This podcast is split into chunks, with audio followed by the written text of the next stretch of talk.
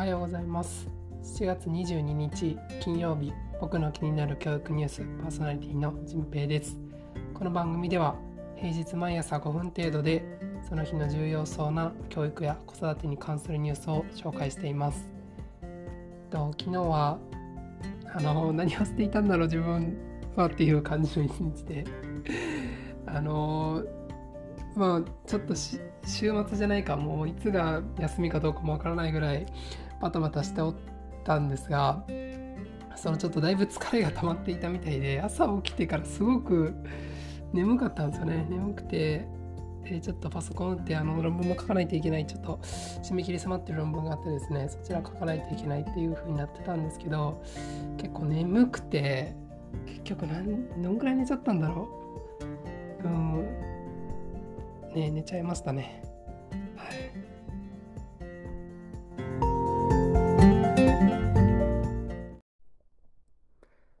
はい、えー、すいません。ちょっと来客があって、えー、途切れちゃいましたが、えっ、ー、と、すいません。雑談に付き合っていただきましてありがとうございます。今日のニュースを紹介します。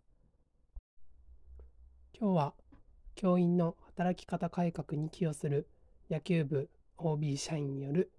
中学部活動支援というニュースを紹介します。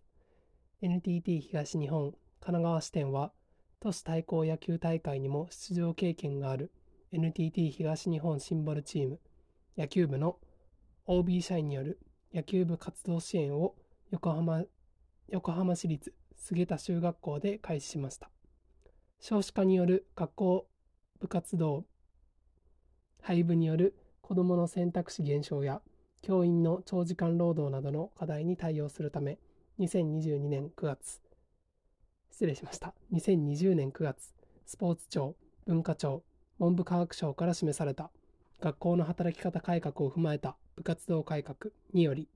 学校と地域が共同、融合した部活動の実現の第一歩として、2023年から休日の部活動の段階的な地域移行を推進していくことが示されています。一方 NTT 東日本では企業スポーツ活動を通して社会への貢献を目指しておりその活動の一環として青少年の健全な育成スポーツ振興を目的に例年 NTT 東日本シンボルチームの野球部やバドミントン部がチームごとにスポーツ教室を開催しておりその経験と理念と上記社会情勢を踏まえ今回の野球部 OB 社員による中学中学部活動支援の実施に至ったそうです。支援時間、頻度としては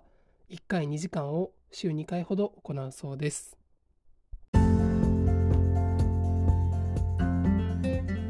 というわけで、ちょっとカミカミで申し訳なかったんですけども、えー、部活動の地域移行に関する新しいニュースを紹介しました。えっと、企業がこういうふうに、えー、手を挙げて一つの学校に入って指導するっていうのはなかなかえー、あまりまだ浸透していないことなのかなと思っていて、面白いなと思って紹介をさせていただきました。うん、多分まあ結構賛否両論ありそうな感じもするんですがそういう企業が学校に入るってことにあの過度に、うん、うん、なんだろうなこう嫌がる人とかも割といるのでもしかしたらそういう声があるのかなとは思うんですが、まあ、個人的にはこういう動きもあっていいんじゃないかなというふうに思っております。それこそ本当に都市対抗野球とかに、え、出てるぐらいの選手に教えてもらうっていうのは、まあ、野球部はそんなにないかもしれないんですけどやっぱり部活によってはあの素人の先生が顧問につかざるを得ないみたいなこともよくある話なのでそういうふうなことを踏まえると子どもにとってもすごくいい環境なんじゃないかなと個人的にはえー、思っています。お金とかはどうしてるんですかね、まあ、NTT が持っているのかなと、まあ、これを見る限り多分そうですよね。社会貢献ということも書いているので、うん、なんかそのあたりは、まあ大企業だからこそできるのか、まあ持続可能なのかな、これは何とも言えないですが、うん、まあ面白い取り組みだなと思っています。はい。どういうふうな反応を皆さんがするかっていうのは若干気になるんですが、えっと、